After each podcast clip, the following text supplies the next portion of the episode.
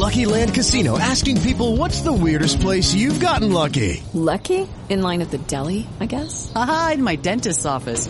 More than once, actually. Do I have to say? Yes, you do. In the car before my kids' PTA meeting. Really? Yes. Excuse me, what's the weirdest place you've gotten lucky? I never win and tell. Well, there you have it. You can get lucky anywhere playing at LuckyLandSlots.com. Play for free right now. Are you feeling lucky? No purchase necessary. Void where prohibited by law. 18 plus. Terms and conditions apply. See website for details.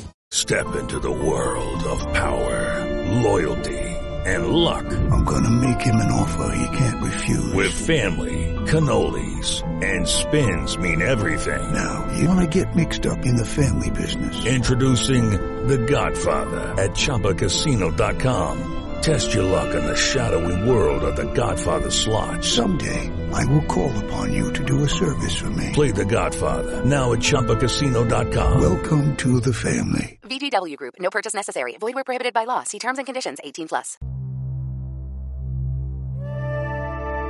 Equilibrio entre alma, mente y cuerpo. Bienvenidos a Sanamente, la cita con el bienestar. Dirige Santiago Rojas.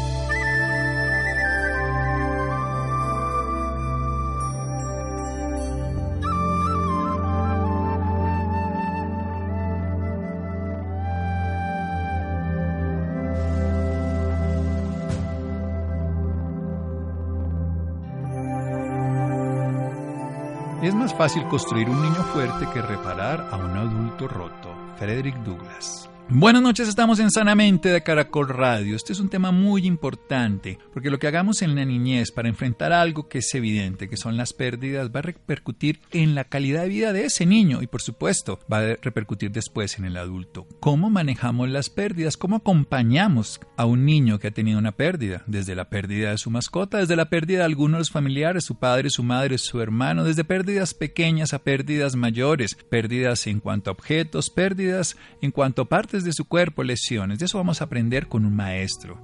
Así ha sido para mí durante todos los años que he tenido el gusto de aprender de sus obras, de su sabiduría y de tenerlo aquí en el programa. Jorge Montoya Carrasquilla, él es médico colombo-español, licenciado en medicina y cirugía y especialista en gerontología clínica y gerontopsiquiatría, fundador y director de la unidad de duelo de la funeraria San Vicente de Medellín desde el año 98 hasta el 2010. Es facilitador de diversos grupos de duelo, entre ellos grupos de padres que han perdido hijos, grupo mixto de duelo, grupo de sobrevivientes de suicidio, grupo de duelo ambiguo, grupo de duelo de muerte perinatal, grupo de duelo por muerte de mascotas, grupo de viudas y viudos y grupo de duelo infantil.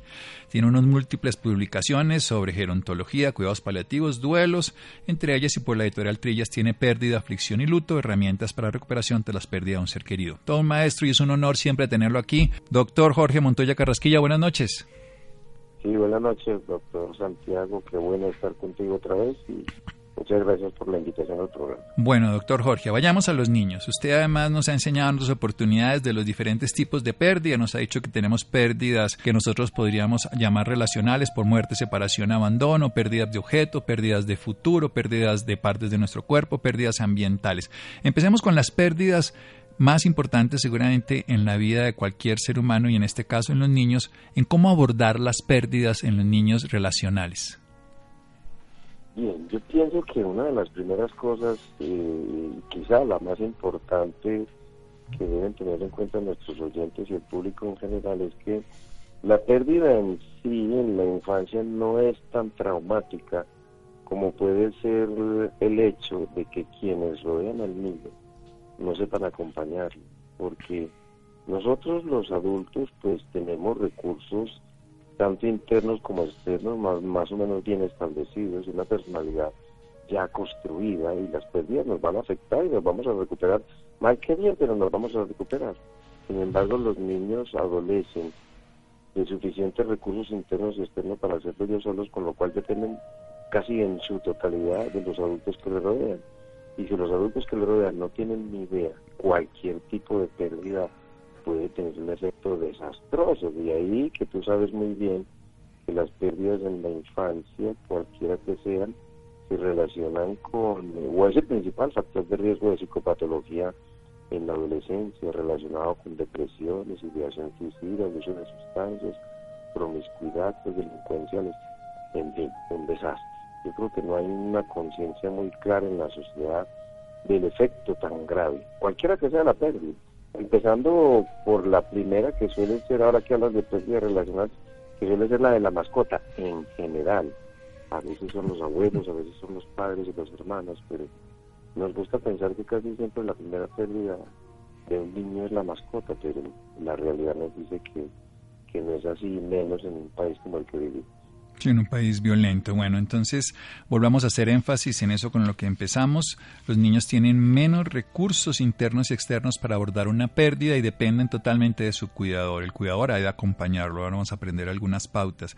Pero si no hacemos una buena elaboración, en este caso de niños, pero no hacemos un buen acompañamiento, vamos a tener más fácilmente, en un porcentaje muy alto, la posibilidad de tener psicopatologías. ¿Qué tipo? Depresión, conductas suicidas, conductas destructivas, adicciones y demás, porque no hemos podido elaborar algo que se quedó en nuestro primer proceso de vida. Las mascotas, los abuelos, los padres, las pérdidas relacionales, las separaciones de los padres. Abordemos ese tema, doctor Jorge. Muy bien, pues es que si tú te pones a hacer un inventario de las posibles pérdidas que puede sufrir un niño, pues las tienes todas. Y si haces un inventario eh, en el lugar donde se mantienen los niños, que son los colegios, pues tienes una gran cantidad de pérdidas.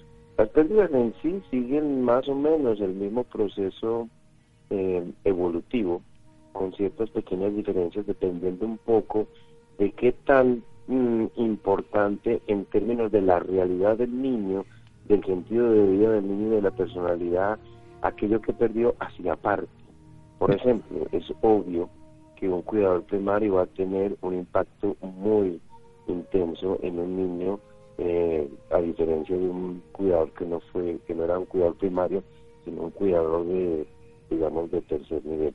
Te pongo un ejemplo, no es lo mismo que un niño pierda a un padre que solamente era proveedor, que aquel niño que pierde un padre que lo despertaba en la mañana, le preparaba la lección para el colegio, lo llevaba al colegio, lo recogía, se quedaba jugando con él, luego le ayudaba en las tareas, etcétera, etcétera.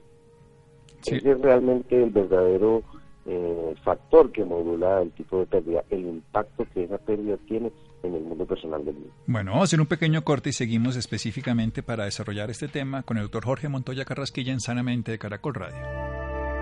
Síganos escuchando por salud. Ya regresamos a Sanamente.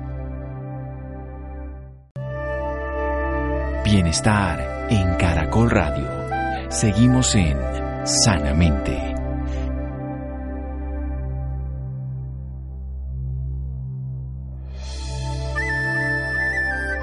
Seguimos en Sanamente de Caracol Radio. Nuestro invitado de hoy, Jorge Montoya Carrasquilla, médico colombo español, licenciado en medicina de cirugía, especialista en gerontología y gerontopsiquiatría. Él es fundador del director de la unidad de duelo de la funeraria San Vicente de Medellín. Es una autoridad internacional en el tema de duelo. Estamos hablando del duelo infantil es esencial que nosotros sepamos que los niños no tienen la capacidad adaptativa igual que el adulto, aunque en realidad muchas de las pérdidas las viven de una manera diferente a nosotros cuando ellos no, pueden manejar adecuadamente porque no les damos un acompañamiento, porque ellos adolecen de recursos internos y externos, pueden generar alteraciones que se van a manifestar en la adolescencia y en la edad adulta con psicopatología, depresión, conductas suicidas, autodestructivas y destructivas. Desde este punto de vista esenciales hay que reconocer la realidad que hace parte el ser o el objeto o lo que se haya perdido. No necesariamente tiene que ser con el vínculo sanguíneo, sino con el vínculo afectivo. Continúe, doctor Jorge. Sí, pues es que eso es lo que determina fundamentalmente el impacto que tiene la pérdida en el mundo personal del niño, porque eso va a determinar la respuesta que tenga.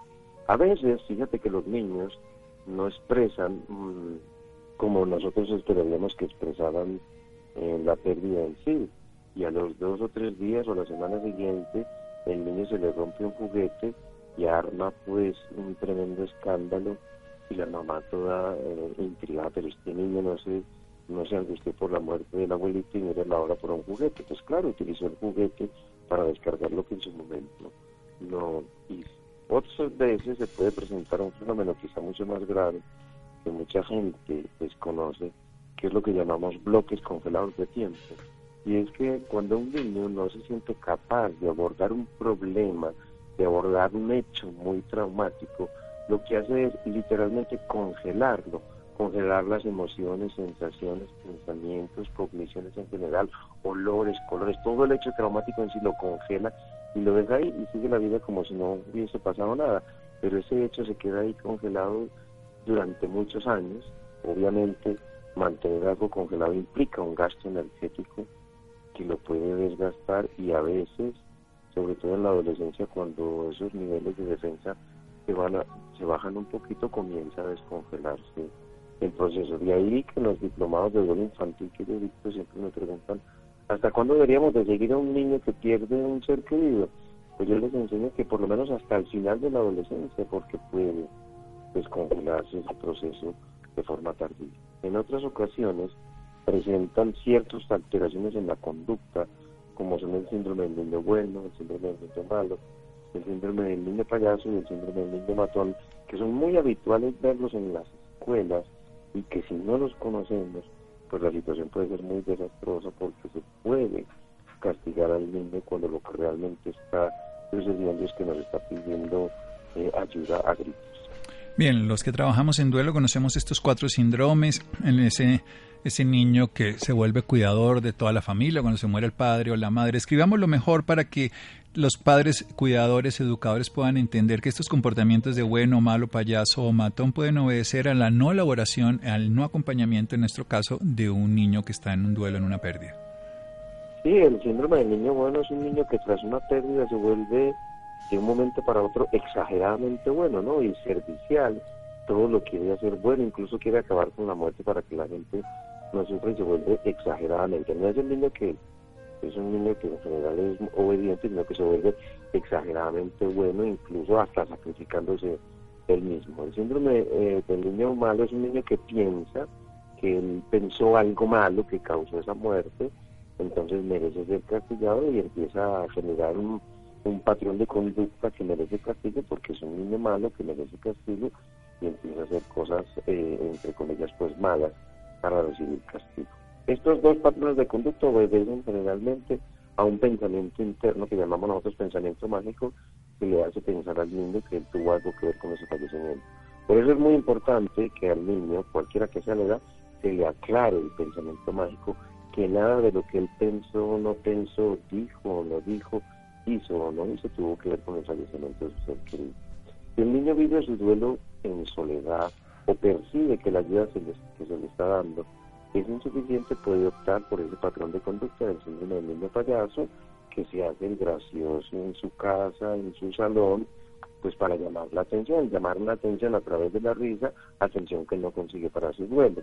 Y el síndrome del niño matón, que también hace parte de lo que se llama el bullying, pues se vuelve eh, agresivo para obtener a través del miedo y el enojo, que conoce muy bien, pues una atención que no consigue para su duelo dejar que esto pase y no nos damos cuenta, pues es bastante grave porque las consecuencias de cara a futuro pueden ser realmente terribles. Sí, es común que con la separación de padres, con la muerte de alguno de los padres, incluso también mascotas, abuelos, en fin, cuidadores, lo que estábamos hablando, depende del vínculo, es lo importante, vamos a encontrar cambios en el comportamiento. Ese niño que exagera los cuidados a los demás, que exagera la perfección, que se vuelve un cuidador esencial y que va en contra de la muerte para que nadie sufra, el niño bueno, el niño malo, que ahí es, importante decirle siempre a todos los niños, pero no solamente tácito, sino explícitamente, que todo lo que ellos hicieron, pensaron, dijeron cuando se pusieron bravo con el papá, con el hermano, eso no tiene nada que ver con la muerte, para que no llegue él a necesitar llamar la atención y el cuidado aportándose mal, buscándose un castigo porque es culpable, y más en las culturas religiosas eso se, se aumenta. También el llamar la atención siendo el payaso para que le presten atención a su soledad y a su abandono, o llamar la atención siendo agresivo para que también le pongan cuidado. ¿Cómo hacemos nosotros para manejar un proceso que es tan difícil, que tiene que ver con el tiempo. Los niños antes de los nueve años no tienen ese conocimiento de lo definitivo que es la muerte y la pérdida. ¿Cómo podemos abordarlo, doctor Jorge Montoya? Bien, tenemos que tener en cuenta que el concepto de muerte lo adquirimos eh, los seres humanos más o menos como lo que tenemos los adultos alrededor de los 12 años, cuando definitivamente aparece el pensamiento abstracto hay que tener en cuenta pues que la muerte es un pensamiento abstracto y como tú bien dices, el concepto del para siempre, que es uno de los cinco subconceptos que componen para la muerte, pues es el más tardío.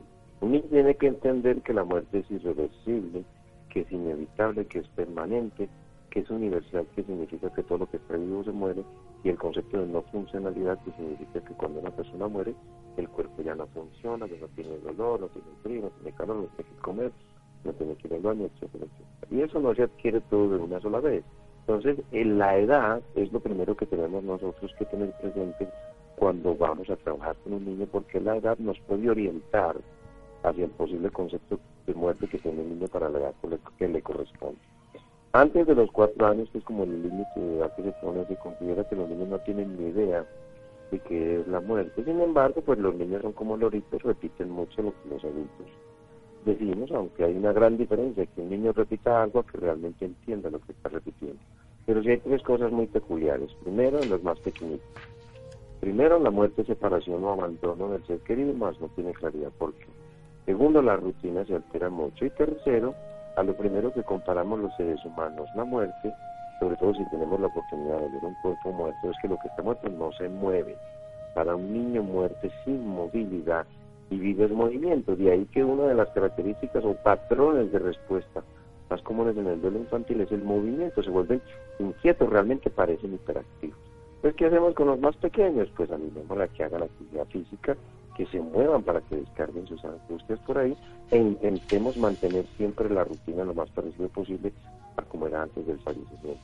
A partir de los cuatro, más o menos hasta los siete, aparece por primera vez un concepto de muerte más o menos bien definido y es que la muerte es separación del papá o la mamá, pero la muerte todavía es reversible.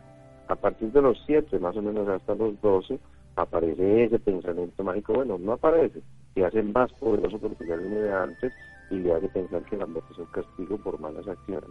Por eso jamás deberíamos de permitir que un niño se sienta culpable por lo sucedido. Ya a partir de los 12 adquieren el concepto de muerte que tenemos los adultos. Entonces, acorde a eso, nos vamos a acercar al niño y acorde a eso vamos a hacer ciertas actividades para facilitarle su proceso, como una caja de recuerdos, como el trabajar con los niños a través de la pintura, de los títulos, de los cuentos, de lecturas en general.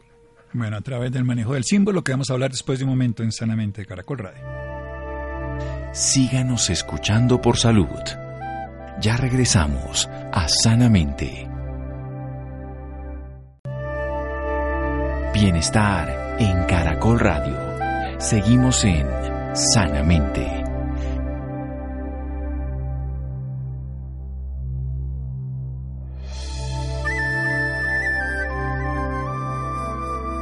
Seguimos en Sanamente de Caracol Radio. Jorge Montoya Carrasquilla, nuestro invitado de hoy, médico colombo español, nos está hablando sobre el duelo infantil. Por debajo de los cuatro años, por ejemplo, los niños no tienen el concepto de muerte y ese concepto simplemente cuando hay separación o abandono, el no ver, el no tener, también tiene que ver con el concepto del movimiento, las cosas que están quietas, cuando juegan con un juguete, el juguete se queda quieto, no tiene movimiento y no tiene vida. La vida es animada, inanimada no es vida y ese concepto también altera los patrones, patrones de sueño. Y lo que tenemos que hacer como adultos en ese caso es comprender que ese movimiento que él está haciendo es precisamente saliéndose de ese patrón que considera que es la muerte. El concepto de muerte lo vamos a adquirir después de los 12 años, de una manera definitiva, cuando dejamos ese pensamiento mágico, donde nos damos cuenta que la muerte es irreversible, que es inevitable, que es universal y que además no hay funcionalidad, no hay frío, no hay calor, no hay sufrimiento en ese sentido del cuerpo. Estamos hablando también de que ese pensamiento mágico, cuando no lo atendemos adecuadamente, podemos a llevar a que el niño tenga la certeza de que tuvo que ver con la muerte. Y por eso es tan importante que hagamos énfasis en el niño en que él no tuvo nada que ver, que no tuvo ninguna relación específica con la muerte, aunque hubiera participado en, peleas, en discusiones y todo, para que no genere una culpabilidad que lo lleve a un aislamiento y pueda tener comportamientos de niño payaso para llamar la atención, de niño matón, también el pensamiento de, de ser absolutamente bueno y por comportarse de una manera excesivamente buena, simplemente para cubrir ese dolor de la culpa, o excesivamente malo para buscar un castigo por haberse equivocado. Vayamos a otro concepto, doctor Jorge Montoya, que es muy importante en los niños, que es el tiempo. Nosotros, ese tiempo lineal y ese tiempo pasado, presente y futuro que manejamos los adultos, los niños no lo manejan. Cuando uno se monta en un, un carro con un niño, le dice, ya vamos a llegar, entonces uno le dice, en una hora, y eso no tiene ningún valor. ¿Cómo manejamos ese concepto del tiempo con ellos? No, simplemente teniendo presente que el niño vive es justamente en el presente, el niño vive en el ahora. Entonces nos va a estar preguntando más de una vez la misma cosa y lo que tenemos que tener es en mucha paciencia llenar mucho, llenarnos mucho de amor y estarle repitiendo todo lo que nos pregunte porque ese concepto del tiempo, como tú bien me dices, no existe en el niño, sino en nosotros los adultos. Bien, hemos sacado aquí conclusiones importantes, volverle a contestar, o sea, esa misma pregunta se la vamos a volver a contestar muchas veces con la misma respuesta, o sea, tener paciencia, sentir esa paz y podérsela trasladar, decirle que no fue culpable, absolutamente. Y hablemos de la garantía del cuidado, porque cuando un niño pierde a su padre, a su madre, pues queda huérfano y necesariamente va a sentir ese vacío. ¿Cómo, cómo, y le va a empezar a dar un miedo de perder a su otro familiar. ¿Cómo manejar ese proceso de cuidado?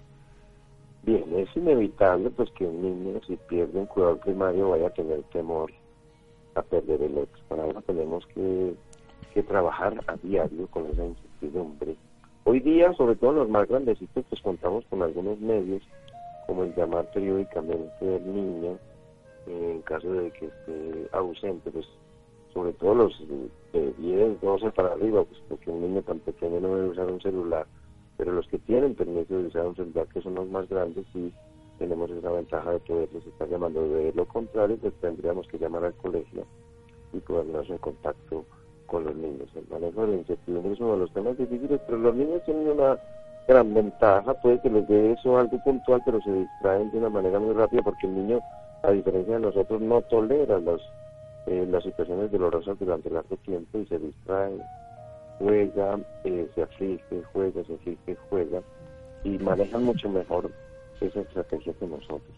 Entonces, lo que sí tenemos que tener presente es que, bueno, que yo lo llevé a terapia y que le está muy bien. No, debemos llevarlos. Ya pasó el momento crítico de los primeros, hemos, hemos estado llevando cada ocho días, cada quince días, los primeros meses, luego cada dos o tres meses, luego unas dos veces al año yo considero que deberíamos llevarlo por lo menos hasta el final de la adolescencia para un control, por lo que te digo, de revisar que no se vaya a descongelar el proceso, porque normalmente si ese proceso se descongela va a debutar como si fuera un cuadro depresivo y se va a manejar pues con todo lo que podría manejarse como un cuadro depresivo pasando por encima de que es un duelo que apenas se está descongelando porque cuando se descongela se manifiesta tal cual como cuando nos congelamos algo ¿no? que lo descongelamos y está fresco.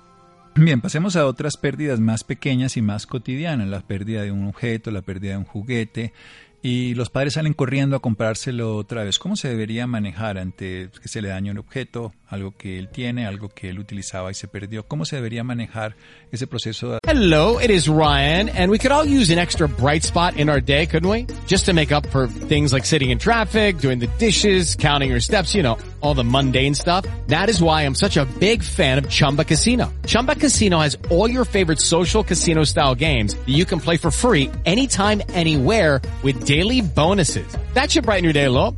Actually, a lot. So sign up now at ChumbaCasino.com. That's ChumbaCasino.com. No purchase necessary. BGW. Void were prohibited by law. See terms and conditions. 18 plus. Acercamiento a esas pérdidas materiales de objetos. Bien, yo eh, eh, en el trabajo que hacemos con los niños siempre les hago énfasis en que debemos darle la oportunidad que el niño procese la pérdida, evitando en lo posible la sustitución inmediata del objeto perdido porque es una mala enseñanza.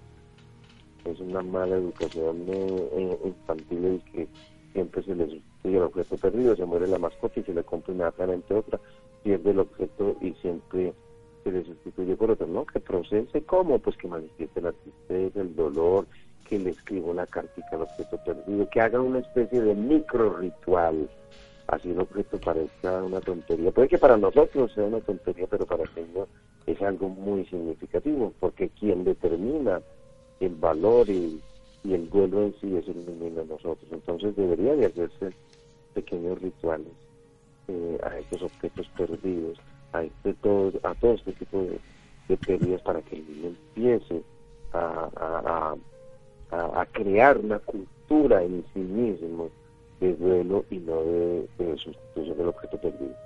O sea, hay que hacerle duelo a cada pérdida, pequeña, mediana o grande. ¿Cómo llevamos nosotros el manejo de las honras fúnebres, de, los actos funerarios para los niños? ¿Los llevamos, no los llevamos, que nos acompañen? Pues mira, se considera que los niños que no tienen capacidad de decidir por sí mismos, que son los menores de cuatro años, pues harán lo que el cuidador en encargado le parezca oportuno en ese momento. Pero si el niño tiene capacidad de decidir por sí mismo, lo que tenemos que hacer es preguntarle, ¿quieres ir? Pero antes, o quieres ver un cuerpo muerto, pero antes de que el niño decida, hay que explicarle qué se va a encontrar. Por ejemplo, en una sala de velación, ¿quieres ir? Eso es una sala muy grande, hace mucho frío, no se puede jugar, no se puede gritar, pues lo más probable es que diga que eso es muy aburrido y quiera quedarse en la casa, no habrá ningún problema. Luego le explicaremos qué fue lo que hicimos. Y la gente dice, si es bueno que un niño vea tanto dolor. Si un niño ve que los adultos cuando estamos afligidos nos consolamos mutuamente, eso es un aprendizaje positivo. Lo único que debemos intentar evitar es la exposición a manifestaciones muy dramáticas. Y si el niño está expuesto a una manifestación muy dramática, lo llamamos y nos lo llevamos aparte y le explicamos que a veces hay personas que cuando están muy demasiado angustiadas, utilizando generalmente los tres muy, cuando están muy, muy, muy angustiadas, no son capaces de manejar y se manifiestan así, pero que a él no le va a pasar nada. Es lo mismo que le dicen a la gente que el abuelito se murió porque estaba muy enfermo y nosotros a la semana siguiente, uy, me siento tan enfermo por eso los famosos tres muy, sea porque utilicemos una enfermedad o porque eh, utilicemos la vejez, siempre utilizar los tres eh, muy. Entonces, de esa manera, pues podríamos como enfocarlo de una manera más clara. Sí, darle una categoría a esos muy. El muy lo usamos mucho, pero el muy, muy, muy, pues solamente lo usaríamos en este caso. ¿Cómo hacemos en, en este caso concreto a las madres que cuando pierden uno de sus hijos pueden tornarse sobreprotectoras y empieza a haber una rebeldía y una crisis con los hijos. Unas recomendaciones ya para los familiares para el acompañamiento. Bueno, pues una mamá cuando pierde un hijo, pues inevitablemente, en la mayoría de los casos, pues se va a volver muy intensa con los que tiene. Entonces yo pienso que los demás, sobre todo si son adolescentes, van a ver que la mamá cambia. Y eso también es una queja que tienen muchos hijos y es que no solamente perdieron al hermano, sino que perdieron la mamá que conocían. Hay que tener en cuenta que eso es temporal mientras la mamá se recupera de la tragedia de la pérdida de su hijo, mientras la familia se recupera también de la tragedia. Entonces hay cierta respuesta que es temporal. Es como cuando uno sale a la calle y lo atracan en una esquina, pues para pasar por esa esquina otra vez tranquilo le va a costar un tiempo. Entonces yo pienso que si lo hablamos, lo expresamos, manifestamos si estamos incómodos o qué podemos hacer por la mamá, qué podemos hacer como nosotros como familia para mejorar esa situación, no va a haber ningún problema. Si nos llenamos de amor, eso se soluciona de una manera eh, tranquila. Quiero insistir en el tema de la culpa, doctor Jorge Montoya, porque usted ha hecho énfasis en que los niños pueden generar síndromes posteriores que pueden llegar a ser patológicos cuando se quedan con la sensación de culpa. Y en muchas ocasiones un niño peleó con el abuelito, no lo quiso, no le dio el regalo al papá, se puso bravo y puede pensar que ese tipo de acciones, pensamientos o, los deseos, incluso negativos, hayan gestado o favorecido la muerte. ¿Cómo manejarla de tal manera en que no le dejemos ese dolor interior y todas las consecuencias funestas? Bien, eh, el pensamiento mágico siempre va a actuar, no solamente en los niños, sino también en muchos adultos que, todavía tienen el pensamiento mágico bastante fuerte. Eso poco se trata de decirle al niño, venga, pues yo le hablo a verle la culpa que usted tiene, no. Si no, puede ser viendo una película, viendo un juego, o cuando surge el tema, podemos decirle, a veces uno piensa que no tuvo la culpa por esto, esto y aquello. ¿Así qué ha pasado?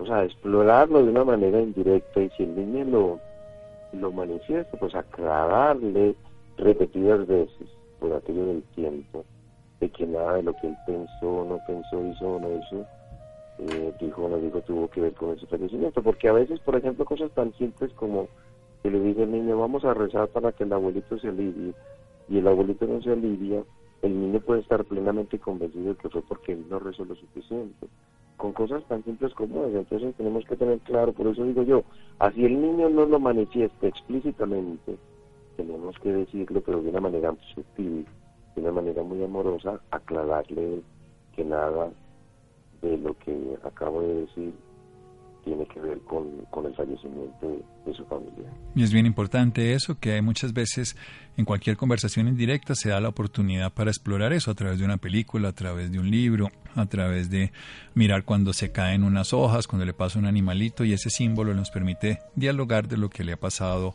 al niño. Ya para terminar, unas recomendaciones que le digamos a las personas que cuando niños tuvieron traumas no resueltos, muertes que vivieron con estas sensaciones, ¿qué deberían hacer los adultos que ahora nos escuchan? Que nosotros aprendemos del duelo por las manifestaciones que vemos en los seres queridos o cuando tenemos la oportunidad de tener un terapeuta, pero de resto lo hacemos de una manera simple y llanamente por imitación y muchas veces nos quedamos sin resolver esos traumas que se van acumulando, como usted bien decía, en algún momento estos bloques congelados de tiempo que con el paso del tiempo se descongelan y salen a relucir. Sí, nunca, nunca será tarde para resolver un duelo que no está resuelto, valga la redundancia. Entonces siempre será bueno buscar el acompañamiento de una persona, eh, de un terapeuta especializado en de lo que nos ayude en este proceso tan complejo, porque como bien has dicho, los bloques congelados de tiempo pueden persistir durante muchísimos años. Hay varios signos y es pues eh, una cierta tristeza, unos recuerdos en la infancia bastante tristes, un recuerdo constante de la ausencia de ese padre, pues nos debe orientar, obviamente también eh, el abuso de sustancias. Yo he trabajado con muchos habitantes de la calle y muchos habitantes de la calle iniciaron sus, su carrera en adicciones y en alcohol precisamente por duelos que no fueron acompañados en su infancia. Yo creo que nunca será tarde, a veces pues el deterioro puede ser tan, tan grave que que la, la mejoría no vaya a ser mucha, pero nunca será tarde poder trabajar con un duelo, sobre todo si tenemos personas que son conscientes de, de ese duelo no resuelto y saben trabajarlo con nosotros. Un duelo no resuelto que se nos queda en el tiempo, si no lo abordamos va creciendo y va haciendo sus daños. Doctor Jorge Montoya Carrasquilla, ¿dónde lo pueden ubicar en redes sociales, tener más información de sus servicios? Pues en eh, Facebook estoy Jorge Montoya Carrasquilla, y en, eh, en el Twitter estoy en hashtag eh, IJB. Sí. Y, no, pues mi correo es monte de olla arroba gmail.com. Y bueno, pues yo estoy, suelo estar en Medellín, aunque ahora estoy por aquí muy lejos. pero suelo estar en Medellín. Sí, se la pasa usted lejos, hoy de luna llena precisamente del eclipse lunar, pero allá en el norte no se alcanza a ver, aquí tampoco se vio ya en Europa en esta en la noche temprana de ellos. Jorge Montoya Carrasquilla en el Facebook lo pueden encontrar así, lo pueden le pueden escribir monteolla@gmail.com y es un maestro en todo este tema. También en el libro editorial Trillas, Pérdida, Aflicción y Luto, herramientas para recuperación tras, para la pérdida de un ser querido. Maravilloso, doctor Jorge Montoya, muchas gracias por todos los servicios que hace permanentemente a quienes sufren. Como yo, con mucho gusto, Santiago, gracias por la invitación. Un abrazo a todos. Un abrazo y seguimos en Sanamente de Caracol Radio. Síganos escuchando por salud.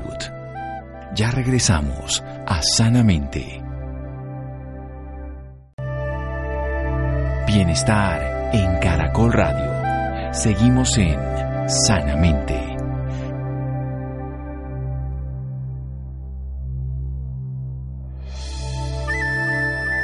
Seguimos en Sanamente de Caracol Radio. Dejamos al doctor Jorge Montoya Carrasquilla, que encuentran así en Facebook, y pasemos a claves de la nutrición en la salud de los huesos. La Asociación Colombiana de Osteoporosis y Metabolismo Mineral está promoviendo una campaña educativa para informar adecuadamente sobre la importancia de la alimentación en la prevención de la osteoporosis y para desmentir ciertos mitos que existen frente al consumo de calcio, la vitamina D y los lácteos, afirma el doctor Francisco Oscar Rosero, presidente de ACOM. Santiago, buenas noches. Buenas noches Santiago para usted y para todas las personas que nos escuchan a esta hora. La osteoporosis es una enfermedad generalmente asintomática que se diagnostica a través de una densitometría ósea. La osteoporosis reduce la densidad y la calidad de los huesos, debilitando el esqueleto y aumentando el riesgo de sufrir fracturas, lo que generalmente causa una discapacidad, disminución en la calidad de vida y en ciertos casos la muerte. De hecho, la osteoporosis causa una tasa de mortalidad mayor a la enfermedad cardiovascular en todo el mundo.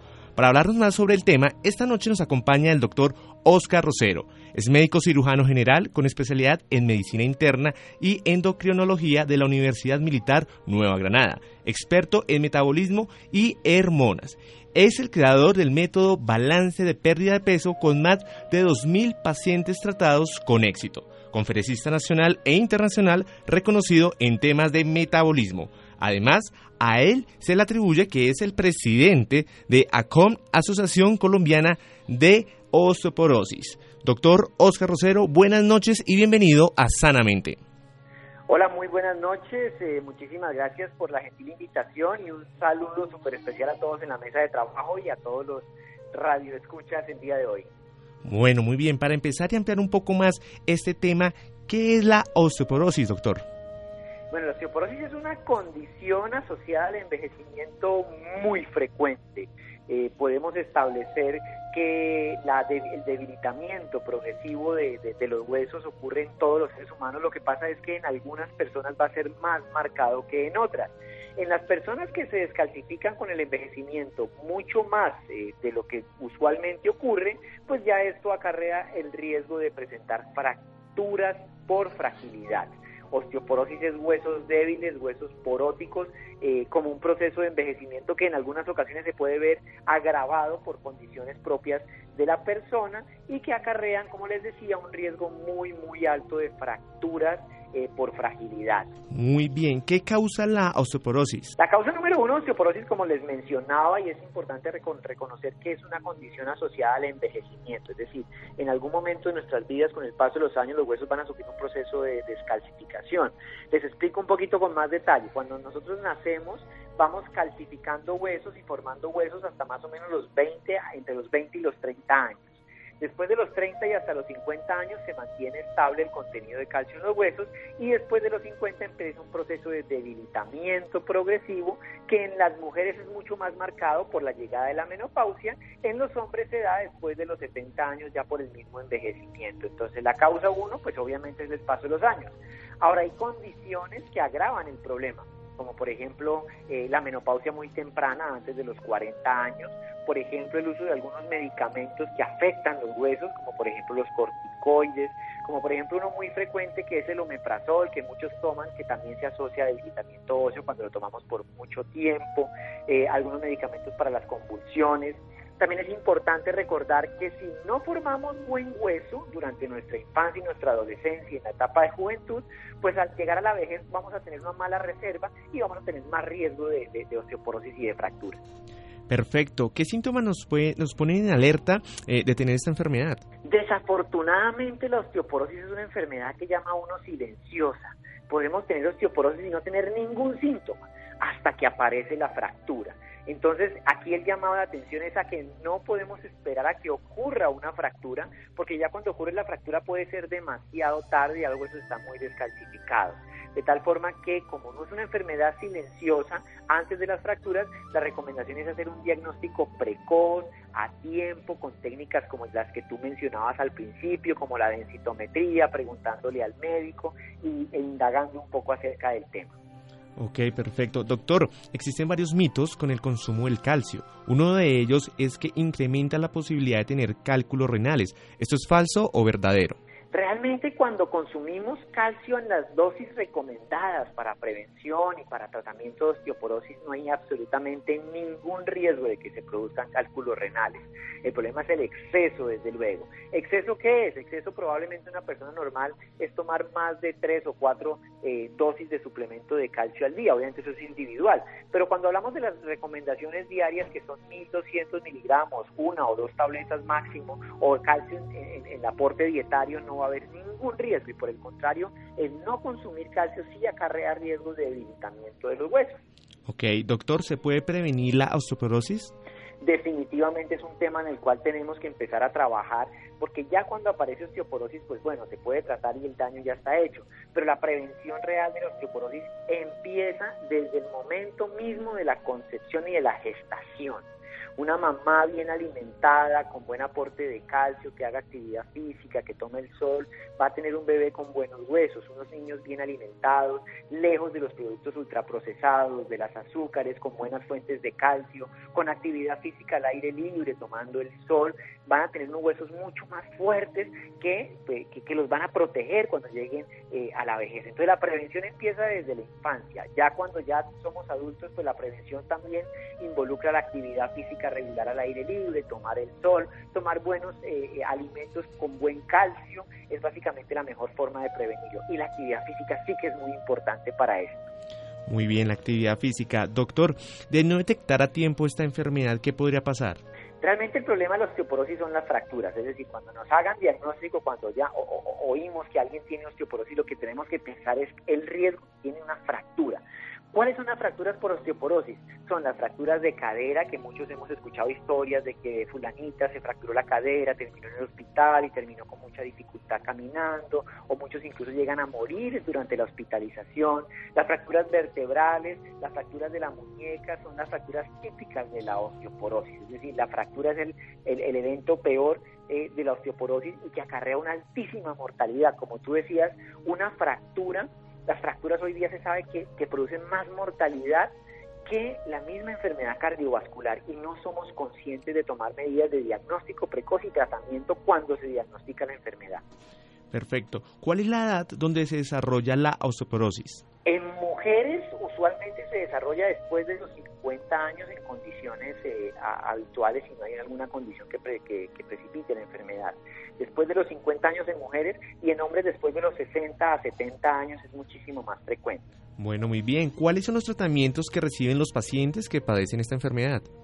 Entonces es importante recordar a todos los que nos están escuchando que nuestro sistema de salud incluye todos los métodos diagnósticos y tratamientos de la osteoporosis, es decir, están incluidos dentro del plan de beneficios, no son cosas que estén por fuera, que llaman no post, eh, no, está todo incluido. El diagnóstico se hace con una técnica que se llama densitometría, que es un escáner de calcio en la columna y en la cadera. Con ese examen se puede definir si una persona tiene osteoporosis o no tiene osteoporosis. Ese examen está obligado hacérselo a todas las mujeres de más de 65 años o hombres de más de 70, o cuando tienen menos de esa edad si tienen algún factor de riesgo para osteoporosis. Ya cuando hablamos del tratamiento, tratamiento son dos pilares fundamentales. El primero y muy importante son los estilos de vida. ¿Cuál es el mejor estilo de vida para que la osteoporosis no nos afecte? Actividad física al aire libre, buen aporte de nutrición de proteína, buen aporte de nutrición de calcio, buen aporte de vitamina D. Esos son los pilares fundamentales en, el estilo de vida, actividad física y buena alimentación. Luego vienen los medicamentos que están diseñados para volver a fortalecer el hueso o para parar la destrucción, para que no se destruyan tan rápidamente y tengan tiempo de recomponerse y volverle a darle la fortaleza que evitará una fractura. Ok, perfecto. ¿Cuál sería entonces el, el grado máximo para llegar a causar la muerte eh, con la osteoporosis? Sí, la, osteoporosis, por ejemplo, la fractura de cadera eh, es eh, de las más terribles porque se establece que a nivel Colombia una persona que tiene una fractura de cadera tiene una probabilidad de, mortalidad del 30% en el siguiente año después de la fractura. Como te digo, eso es mucho más alto que la mortalidad por un infarto.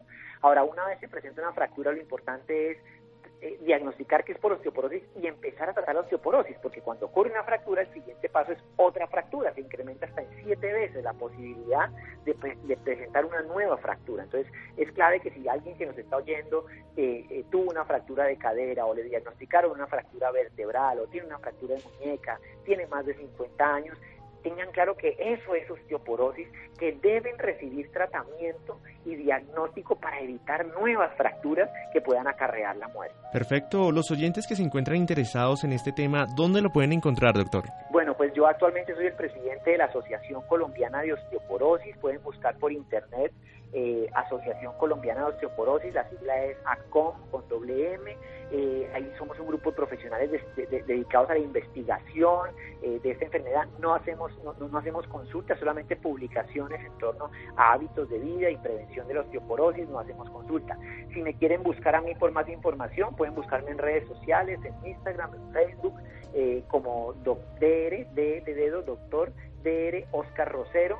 Eh, y, pues pueden seguirme y ahí están mis, redes sociales llenas de información acerca de, estilos de vida saludable y cómo prevenir enfermedades como la osteoporosis, la obesidad, el envejecimiento.